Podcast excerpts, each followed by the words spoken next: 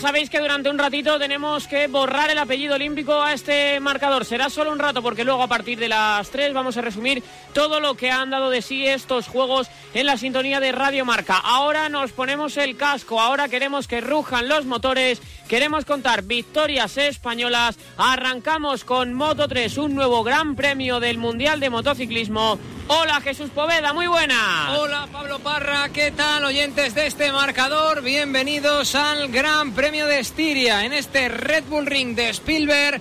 Bienvenidos a la vuelta al cole de MotoGP en esta carrera de Moto 3 en la que reanudamos el Mundial de MotoGP. Hasta luego a los Juegos Olímpicos. Aún tendremos que vivir la ceremonia de despedida, pero antes de nada vamos a arrancar con esta carrera de Moto 3 en la que Denis Sonju tiene la pole con Sergio García como el español mejor clasificado en el centro de la primera línea de la parrilla de salida. Sale segundo, le acompaña en la primera línea Romano Fenati. Ahí vemos a Valentino Rossi como siempre en los últimos años asomado a la parrilla de salida, asomado en el muro para ver qué tal los pupilos. Vemos que no está Denis Sonju en la posición de salida de pole ha tenido algún problema en la moto y no podrá salir o lo hará más tarde. Y ahí está Sergio García. Buena salida ya, arrancan los motores en este momento. Buena salida para Sergio García. Salía Pedro Acosta en la cuarta posición. Se va a colocar ya precisamente tercero. Por detrás, Jaume Masia. Jaume Masia, que salía desde la séptima posición ya se coloca quinto. Recordamos que Romano Fenati estaba acompañando a Sergio García en la primera línea de la parrilla de salida y luego más retrasado teníamos a Jeremy Alcoba. No va a estar Xavi Artigas, que no ha podido dejar de dar positivo en los test COVID y por lo tanto no está corriendo.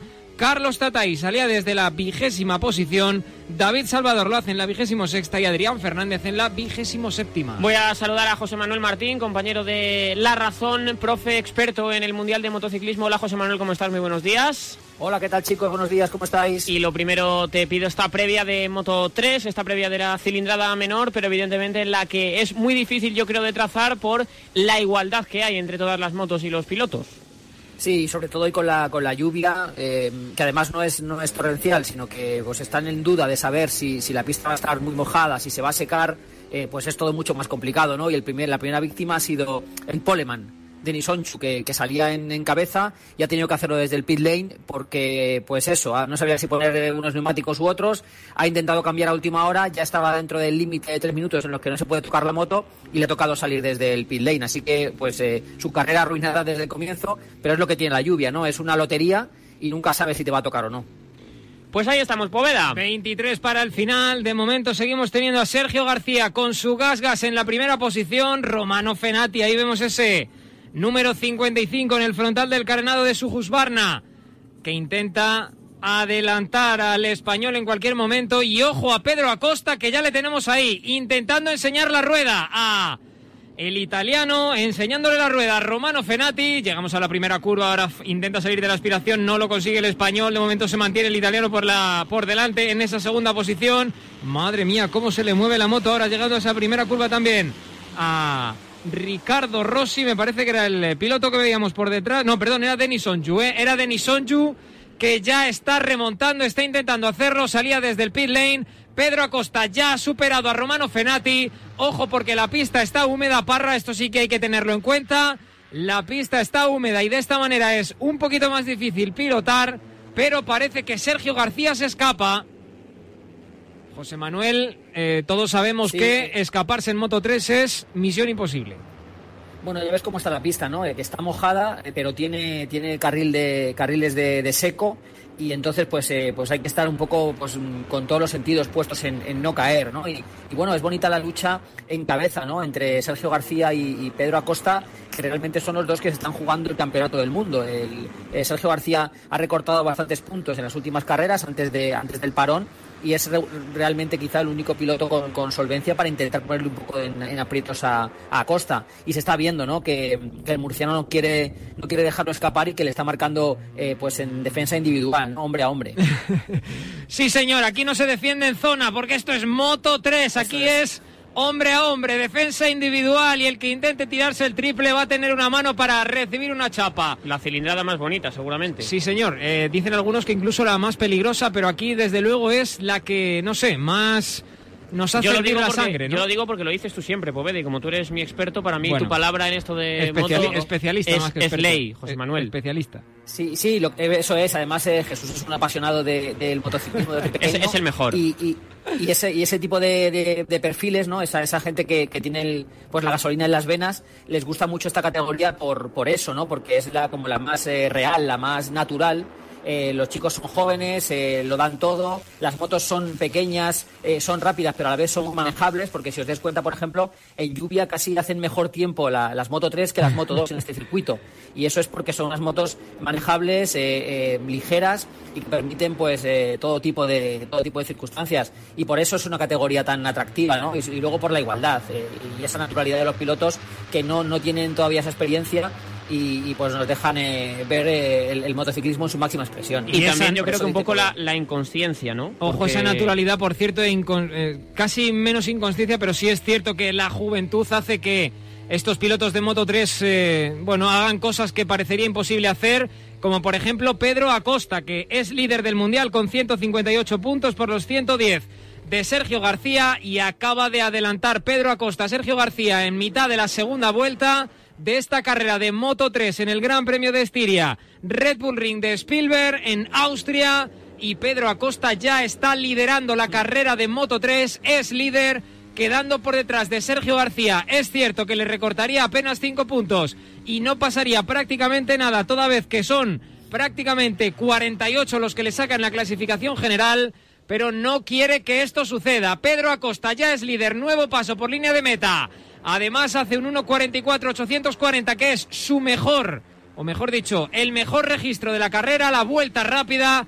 Está liderando, se marchan los dos, Pedro Acosta y Sergio García. Romano Fenati se queda, José Manuel. Sí, eh, Fenati es un piloto experto en, condiciones de agua y yo creo que quería intentar, ¿no? Quería aprovechar un poco que fuera hoy, hoy su día. Y Acosta, pues ya lo veis, ¿no?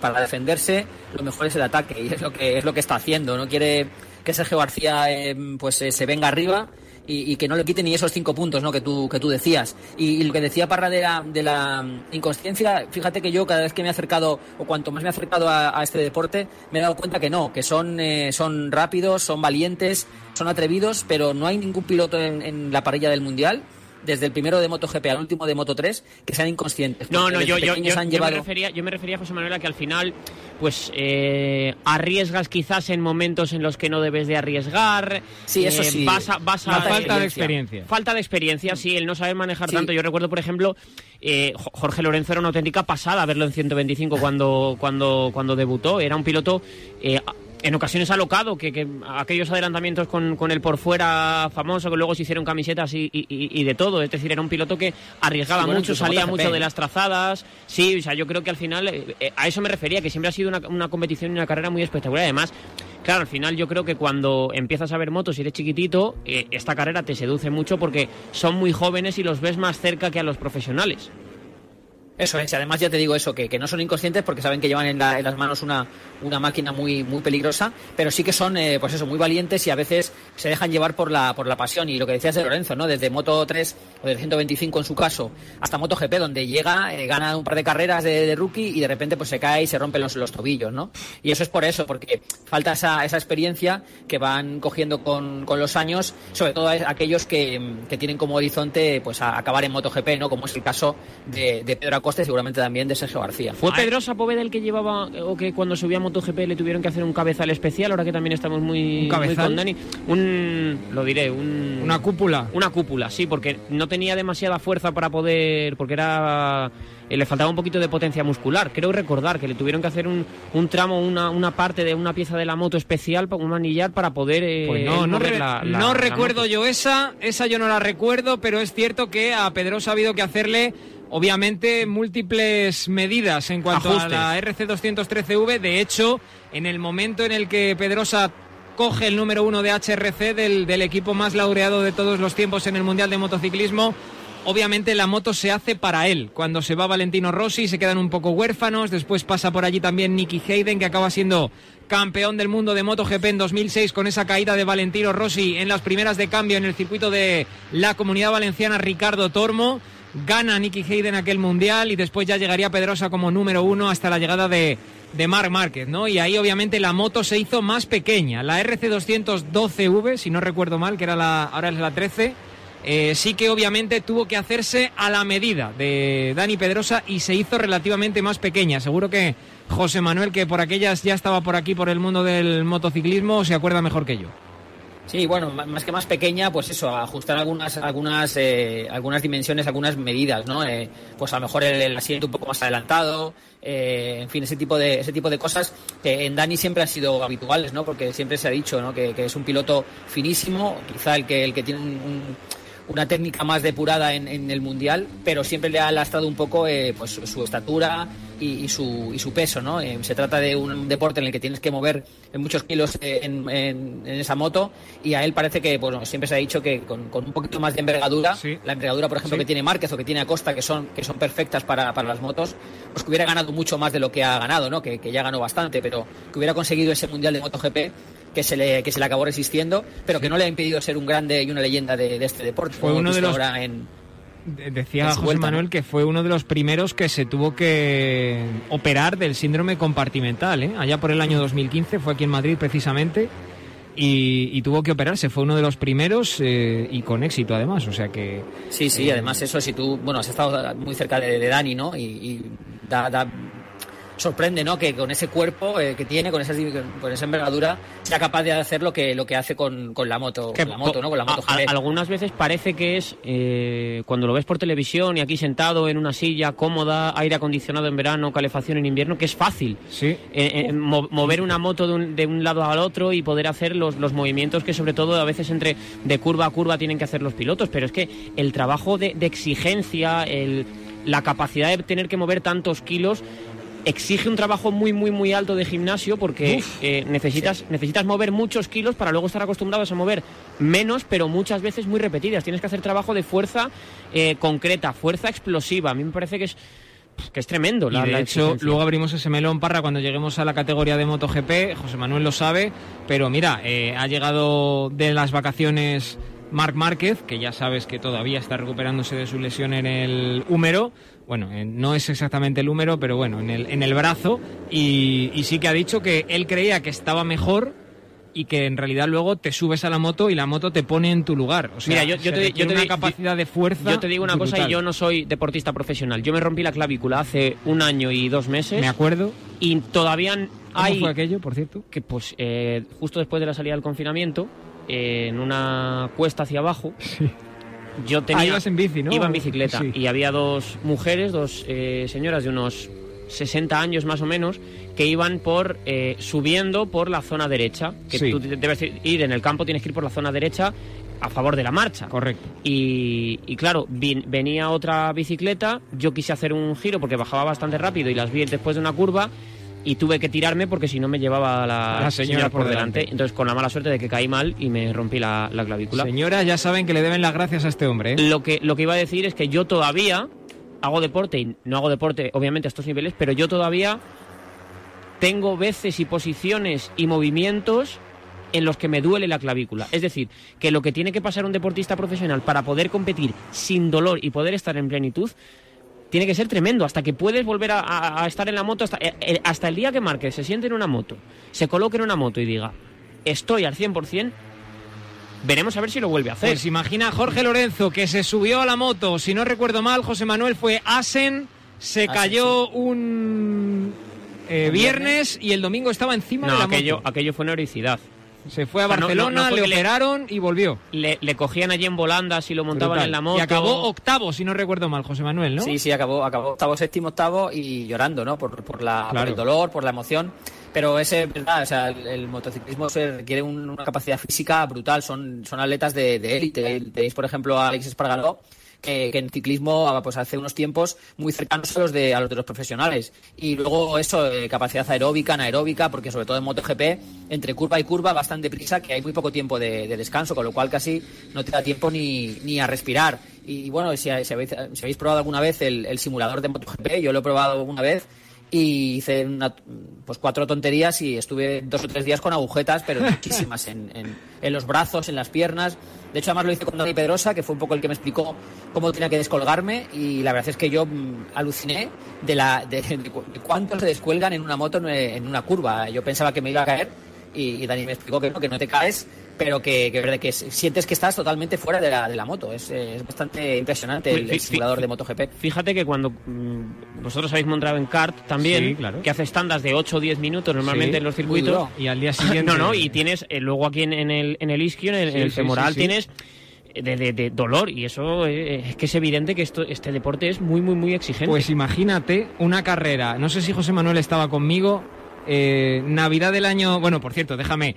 Paso por línea de meta. Faltan 15 vueltas. El cambio de entonación. A ver, déjame que voy a narrar un poco y ahora cuento yo mi y, ahora y ahora te lo cuento porque faltan 15 vueltas para el final y las están teniendo tiesas Sergio García y Pedro Acosta. ¿eh? Sergio García sigue por delante al paso por línea de meta. Pedro Acosta intenta enseñarle la rueda en cualquier momento. Han dejado a prácticamente 5 segundos atrás a Romano Fenati que va a ser tercero. Aunque ojo porque Chaume Masía por detrás ya le está llegando 0.5 de diferencia. El español de KTM puede llegar hasta el hasta la medalla de bronce. Eh, que, que yo creo que es lo más apropiado en estos días en los que hemos estado contando los Juegos Olímpicos non-stop aquí en Radio Marca, pero los dos españoles, los dos que se están jugando el Mundial, están en la primera y en la segunda posición y ninguno da su brazo a torcer. Ahora da la sensación, José Manuel, de que Pedro Acosta, no, no quiero decir que se está quedando un poquito cuando vemos ahí la caída también ahora de uno de los pilotos que vuelve a reemprender la marcha.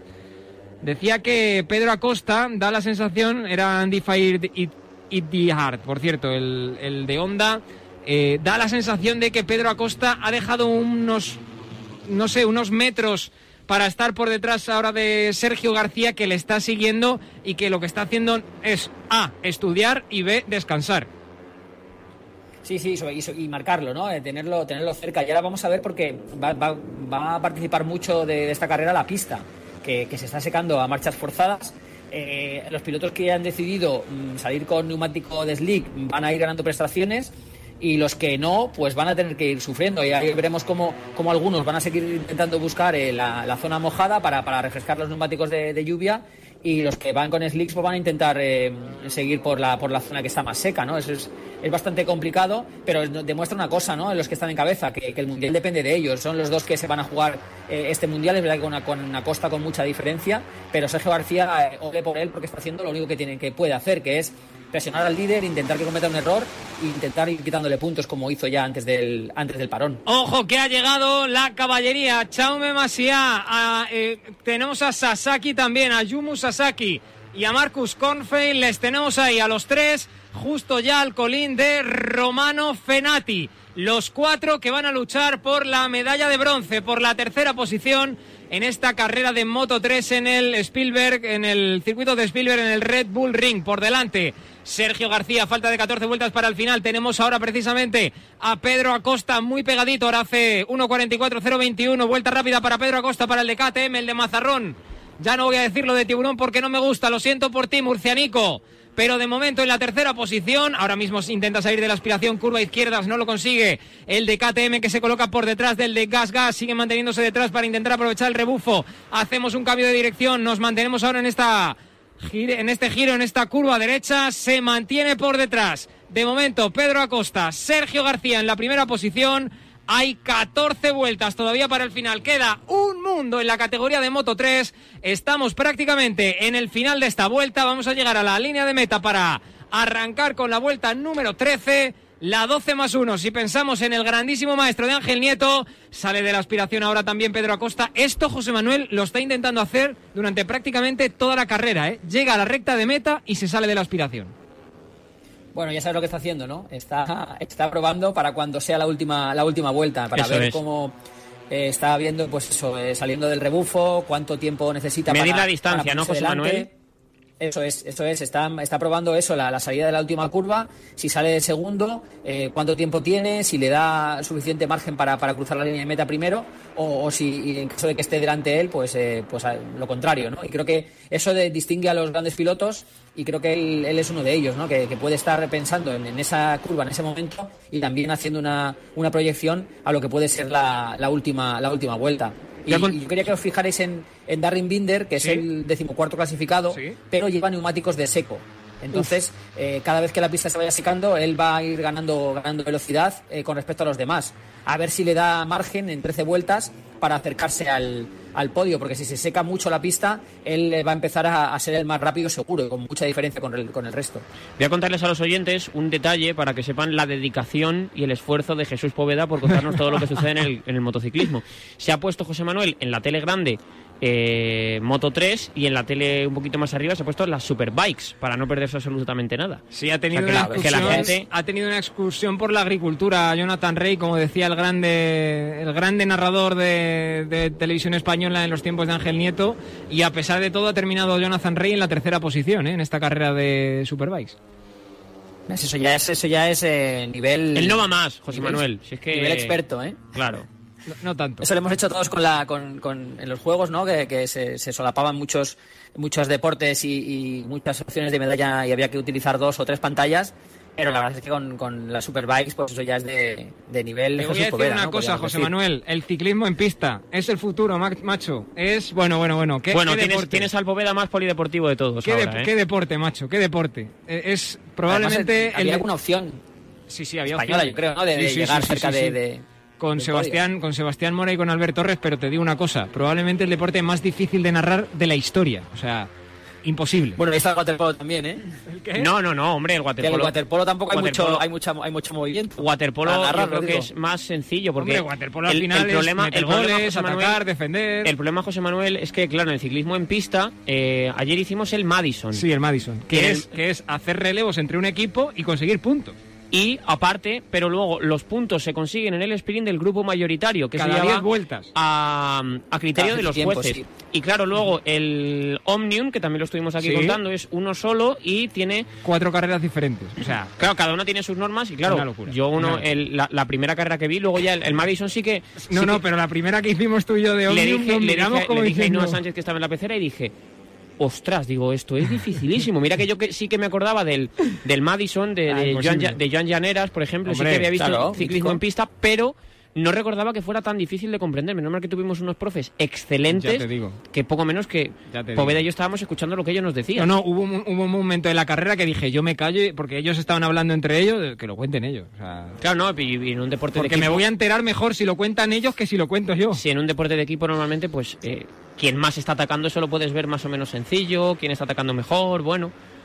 Pero nada, bueno, bueno, pista sí, bueno, yo quizá lo decía el waterpolo por, por el tema de las crónicas en, el papel, ¿no? En, en, internet, ah. que no es fácil de, de, contar, como porque no sé, no es, no es tan tan dinámico entre comillas eh, como, otros deportes de, equipo en la que hay más eh, más acciones. Aquí con, con pues eso, el balón está encima del agua y no hay mucho más que donde rascar. Pero es verdad que, que, es complicado en los Juegos Olímpicos por, por el tema de la especialización, ¿no? Porque no hay muchos medios más allá creo que de televisión española, en el que puedan permitirse económicamente y potencialmente el lujo de tener un, especialista, un periodista especializado eh, en todos los deportes, ¿no? En deportes más minoritarios. Correcto. Entonces eso pues lo pueden hacer en televisión española, por ejemplo, Paloma del Río, pues es, está especializada en, en gimnasia porque, porque en su día a día y en su empresa ha podido tener ese tiempo, ¿no? Para, para no tener que hacer otras cosas. Imaginaos en Radio Marca que, que Jesús Poveda solo fuera experto en gimnasia artística, ¿no? Pues, pues sería un, pues habría que tener eh, 200 periodistas, ¿no? Para, para hacer la radio, ¿no? Y, bueno, y cuando llegan los juegos se sufre, ¿no? Pero bueno, también es bonito también dar esa, esa voz, ¿no? A, los deportes Yo he estudiado más para los Juegos Olímpicos. No digas lo que creo que vas a decir. Que para no lo digas, no lo digas, no lo digas. Ah, bueno, selectividad. Ah, bueno. Bueno, yo considero Pensé que, ibas a echar por tierra la, la carrera de periodismo. No, pero ya lo voy a hacer yo. Selectividad fue la última vez que yo estudié en mi vida. Bueno, pero, pero yo me refiero, yo, yo lo digo, lo digo de verdad. Eh, yo está, sí, pero está muy bien, ¿eh? Lo, lo, bueno y lo malo es que yo cogí COVID, eh, pasé por una cuarentena justo antes de, de los juegos. mi, cuarentena terminó el día 23 de julio y tuve tiempo, José Manuel, porque no podía hacer otra cosa de estar estudiando e intentando aprender de muchos deportes. Entonces me vino, bueno, a ver, no me vino bien, porque no. no, bien no viene nunca. Estaba, un, poco hecho una mierda unos días, pero eh, yo he estudiado para estos Juegos Olímpicos. Uf, muchísimo. Me ha recordado cuando me estudiaba. Sí, claro, además es la, la, la, opción es esa, uno, estudiar y dos, rodearte o, intentar que te lo explique eh, la gente que sabe, ¿no? es lo que, lo que hemos hecho lo que es hacer pues, yo creo todos los medios. ¿Eh? lo que es hacer periodismo, vaya, que intentar... Claro, eso es, o sea, pues a llamar a un experto y que te lo cuente y tú, y tú contarlo para que el lector o el oyente pues lo, lo pueda, lo pueda comprender. Y creo que es, es lo, lo que hemos hecho todos los medios esta, estos, estas dos semanas y media, ¿no? Otra caída, por cierto, ahora es la segunda en la curva 3 de Isdillar del piloto de Honda del que hablábamos anteriormente. Vaya la que están teniendo Sergio García y Pedro Acosta, ¿eh? Vaya dos la, duelo, ¿eh? la carrera que están teniendo, vaya duelo. Ahora Pedro Acosta por detrás. Ha cruzado anteriormente por la línea de meta y ha conseguido adelantar a, a, Sergio García. Ahora Sergio García es el que está por delante, pero Pedro Acosta está muy pegado. Quedan 10 vueltas para el final. Estamos en una curva izquierdas. Van a enlazar con otra curva izquierda. Y aún así, Pedro Acosta se mantiene detrás y da la sensación, por su postura, por su lenguaje no verbal encima de la moto, que va tranquilo, que está calmado ahí detrás, que sabe lo que tiene que hacer. Ahora sale de la aspiración en esta bajada. Vamos a ver en esta curva derecha es la frenada con suficiencia de Pedro Acosta. Y por delante Sergio García, que no ve lo que está pasando porque tiene por detrás al de Mazarrón, dice, ¿qué está pasando? Estoy líder, pero no sé lo que está haciendo este hombre.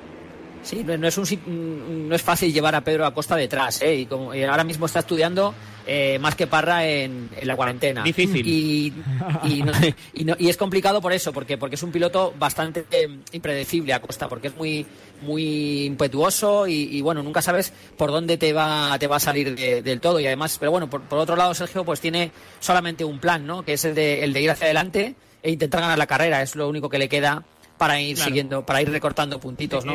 al líder. Es la única manera de recortar puntos y de seguir metiendo presión a Pedro Acosta para que pueda cometer un error. Están, están corriendo los dos muy rápido. ¿eh? Recordamos que una de las últimas referencias hablaba de los 5 segundos. Bueno, 9.8 ya de diferencia con respecto a Chaume Masia, que es ahora mismo el tercero en ese grupo perseguidor donde también están Romano Fenati, Ayumu Sasaki y Marcus Kornfeil. Ahí están esos cuatro luchando por el cajón del podium que tiene la medalla de bronce. Ahora se está distanciando un poquito Chaume Masia del resto de los Fenati, Sasaki y Cornfield. Y de momento Sergio García, falta de nueve vueltas para el final, está liderando con Pedro Acosta muy atrás. Vaya duelo que estamos teniendo. Y esto es meritorio. Hablábamos antes de Parra y José Manuel, lo que os quería contar, la anécdota aquella cuando hablábamos de los karts y de la preparación física y de los dolores. Yo, José Manuel, no sé si tú estabas allí con nosotros, en Navidad siempre. Por cierto, ahora intenta salir de la aspiración Pedro Acosta. Vamos a ver si es capaz de superar o no a Sergio García. No, se mantiene de momento detrás, está estudiando y está viendo el momento en el que le tiene que adelantar o no. En Navidad, eh, volviendo al tema, em, este Carlos Sainz, hijo, hace siempre una reunión con, la prensa del, del motor, ¿no? Yo no sé si José Manuel la última te viniste o no. Pero. creo que ya no estaba. Irías tú fino, si no te acuerdas. No, no, hombre, si es una reunión deportiva, si ah, vale, vale, una carrera de karts y una rueda de prensa y una comida luego allí todos y tal. Por eso te digo. Y, y fuimos, obviamente, al kart de su padre, en Las Rozas. Hay otro en la Ermita del Santo también. También, no, pero a ese fuimos la última que, a la que yo asistí, la anterior. Estamos hablando del, de la Navidad de 2018. Bueno, él salía el último. ¿Vale? Carlos Sainz salía el último. Y luego nosotros hacíamos unas tandas para ver cómo clasificábamos.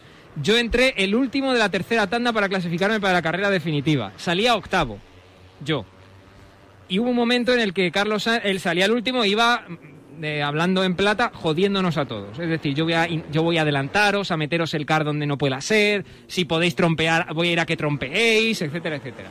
Y llega un momento en el que me adelanta y dije, esta es la mejor opción. Yo me coloco detrás, le voy calcando la vuelta y, hombre, él, es piloto de Fórmula 1, ahora piloto de Ferrari, entonces estaba en, en McLaren, si no recuerdo mal, y me aprovecho de su rebufo y me voy con él y que me lleve hasta el resto de posiciones, porque obviamente yo salí octavo y luego me tocó el de la COPE y me hizo trompear, me tocó el de Mundo Deportivo y me adelantó, en fin.